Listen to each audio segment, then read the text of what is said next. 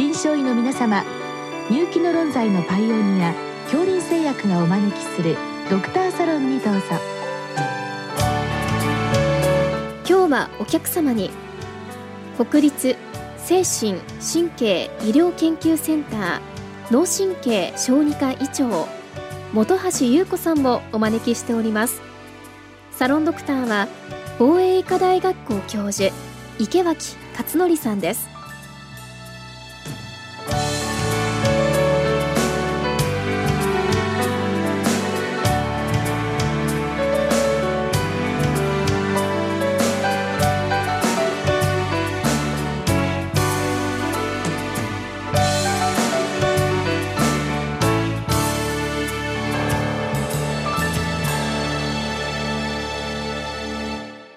本橋先生こんばんは。こんばんは。よろしくお願いします、はい、今日はあの泣き入り引き付けということに関してえーと、質問をいただいたんですけれども実は私泣き入り引き付けって初めて聞きましてまああの私の子供たちもそういった経験がないのも、えー、原因だろうしまあ単にあの勉強不足なのかもしれませんけれどもこの泣き入り引き付けっていうのは結構多く見られることなんでしょうか？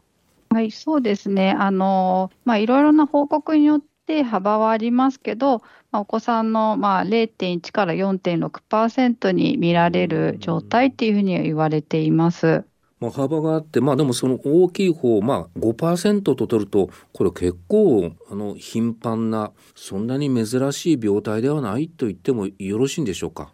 はい、あの珍しくないと思います。小児科医をやっていたら、まあ、経験をしたり、相談を受けたり、多分お子さんをお持ちの方とかは、うん、あのあああいうのがあるなっていうのをあのご存知なものかなと思います。これはもうこの泣き入り引き付けという言葉自体でなんとなくどういうものかっていうのが想像つくような、えー、まあ泣くおそらく大泣きした後何か起こってくる、えー、病態のようなんですけれども先生あの具体的にどういうことなのか教えてください。はい、あの泣き入り引き付けっていうのは、まあ、主に6ヶ月から、まあ、12歳ぐらいまでの乳幼児が激しく泣いた後にあの、まあ、息を止めて顔色不良や意識を喪失したり、痙攣のような動き、まあ、全身の脱力などを起こすものというふうに言われています。私ちょっとそこでよくわからないのはすごいまあ激しく泣く大泣きした後呼吸が、えーと、止まる。特にその呼気で止まるって書いてあるんですけれどもそれってどうしてその大泣きが呼吸抑制っていうんでしょうか？そこにつながっていくんですか？はい、えっ、と、そこに関してははっきりと原因は分かってはいないと思うんですけれども、激しく提供した後に、まあ、呼気のところで呼吸を止めてしまって、まあ、チアノーゼを示して、で、全身の虚脱と痙攣が出現するような、まあ、チアノーゼ型っていうものと、あともう一つは、まあ、あのいろいろな痛みや不満などが原因となって、まあ、この場合は急気層で、まあ、呼吸を止めて急に蒼白となって意識を失うようなあの蒼白型っていうのに大別されています。まあ、原因についてはどうしてそうなのかっていうのはちょっとはっきりは分かっていないというところですね。まあ、呼吸が止まるとどうしても一過性の脳虚血でそれがその後の何て言うんでしょう脱力とか痙攣というところにつながっていくという理解でよろしいんですか？はい、それで良いと思います。これもう先生ずっと続いたら大変なことなんですけれども、一応短期間では終わるというふうに聞いてますけども、そうなんでしょうか？はい、そうですね。あの、まあ、5、6歳頃までには自然に亡くなるというふうには言われていますし、実際そうだなっていうふうに経験しています。一回そういうあの泣き入り引き付けの発作っていうんでしょうか起こったらそれは、えーとまあ、せいぜい12分ぐらいっていうふうに考えてよろしいんですか？そうですね。はい。短いっていうふうに理解していただいていいです。じゃあまあ急に、えーと、息が止まってぐったりするあるいは引きつけを起こすまあおそらくそれお母さんびっくりしてそのまま赤ん坊と一緒に病院にっていうのが多いような気がするんですけどどうなんでしょ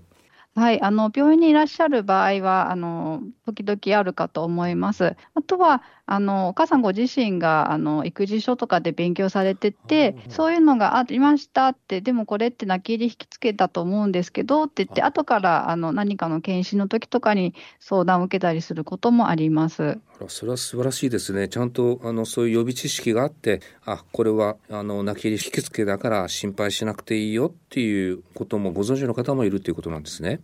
これあの先生あのえっ、ー、とまあ原因あるいは遺伝的素因なんでしょうか？これはどの程度分かってるんでしょうか？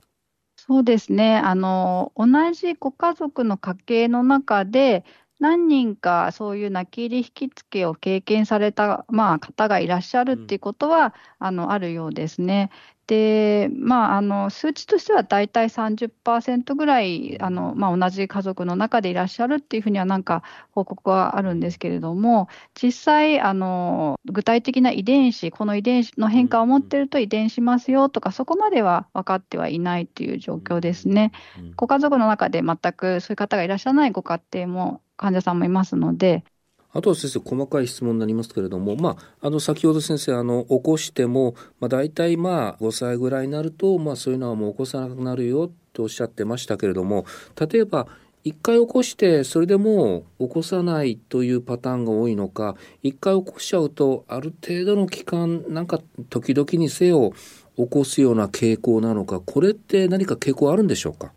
そうですね、具体的に何パーセントの方が複数回起こすっていう数値は、多分あんまり分かってはいないと思いますが、あのすごく激しく泣いちゃって、まあ、あの起こしちゃうような、まあ、ちょっと激しく泣きやすい方とかはやっぱりあの一生涯のうちに何回か経験するのかなとは思いますし、あの1回きりって方もあの経験的に結構いらっしゃるかなとは思います。これあの何か鉄欠乏が関係しているというのもどっかで見たんですけれどもそうなんでしょうか？あそうですね。はい。鉄欠乏性貧血があって泣き引きつけを起こすっていうことはあのよく知られていて、あの鉄剤内服であの亡くなるってことはよく知られてます。まあ例えばまあこれで、えーと起こして、えー、まあお母さん自身が泣き入りしつけかなって分かる。あるいは受診して小児科の先生にそれは泣き入りしつけって言うんですよ。っていうことでまあできればまああのそんなに何回も起こしたくないよ。という時に何か先生それを予防する方法手立てっていうのはあるんでしょうか？そうですね、なかなか予防っていうのは難しいし、あのそんなに心配する病態ではないので、あの落ち着いて育児をしていただいて、でまあ、もしなったらあの落ち着いて抱っこをしてあげたりとか、様子を見てっていうので、十分ではないかなとは思います。確かに大泣きする子どもさんに対してそれしないでよって言ってもなかなかそれ聞いてくれませんよね。はい、難しいと思います。まあ、ただ、起こしたら起こしたで、まあ、あの、1、2分のことだから、まあ、その間に、はい、まあ、なんて言うんでしょう、変なことが起こらないように気をつけながら見守ってあげるというのがむしろ大事で、あまりあの、起こさないようにっていうところに注意を払う必要はないということなんですね。はい、そう思います。ありました。今日あの質問の最後にですねワクチン接種の開始時期と書いてありまして私これどう質問の意図を解釈したらいいのかこれ先生どういうふうに思われますか？はい、えっと、おそらくワクチンってやっぱり注射をすると大泣きしちゃうので、あのなので、泣き入り引きつけを起こす方をこう大泣きを回避するためにワクチン接種の時期をずらした方がいいですか、はい、というご質問ではないかなというふうに想像しました。あのこちらに関しては、まあ、泣き入り引きつけ自体はあのそんな恐れる必要があるものではないので、うんうん、あのワクチン接種はとても大切なものですからあの特に時期をずらすとかはしなくても良いと思っています。むしろこれはあの引き付けがあるから心配してずらすよりもこれはワクチン接種はもうその通りにきちっとやってくださいということなんですね。はいそう思います。あと先生あの最初の時にちょっと聞き忘れたんですけれどもあのこの泣き入り引き付けっていうのはまああのそんなに心配しなくていいですよということですけれども場合によってはその泣き入り引き付けだと思っていたらちょっとこう違う背景の病気だったなんていうこともないとは言えませんよね。例えばちょっとその発作の時間が長いですとか回数がちょっと多いこういう場合にはちょっと他の背景も考える必要があるんでしょうか？はい、そうですね。あの、例えば、その発作の泣き入り引きつけの持続が長い、例えば1、2分以上長く続くとか、あとは回数がとっても多いとかですかね。あの、1日何回か起きちゃうとか、あとかなりあの何度も起きちゃうとか、あの、6歳以上も起こってしまうとか、はいはい、あとは、それ以外にこう発達がゆっくりとか、そういうものも伴ってた場合には、あのまあ、発達がゆっくりで、かつ発作がたくさん起こっちゃうような場合だと思うんですけども、うん、その場合にはあの、泣き入り引きつけ以外の病態を考えてもいいかもしれません。うん、なので、その場合にはあのぜひご相談いただけたらいいかと思います。これはもう先生方がもう鑑別をされる領域だとは思うんですけどもそういう時ってやはりあの脳神経系の何かあの疾患というのを念頭に置いて鑑別されるんでしょうか？そうですね。あの、私の専門が、ま、神経なので、ま、私は、あの、脳神経の病気を鑑別に考えますが、ま、急にぐったりしたりとか、あの、顔色悪くなってしまうものとしては、他に心臓の、あの、ま、不整脈とか、はいはい、そういったものもありえますから、あの、ま、一度相談いただいて、多角的に、ま、検討はする必要があるかなとは思います。はい、ありがとうございました。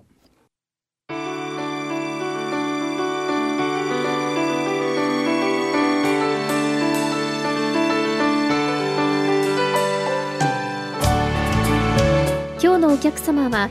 国立精神神経医療研究センター脳神経小児科医長本橋優子さん。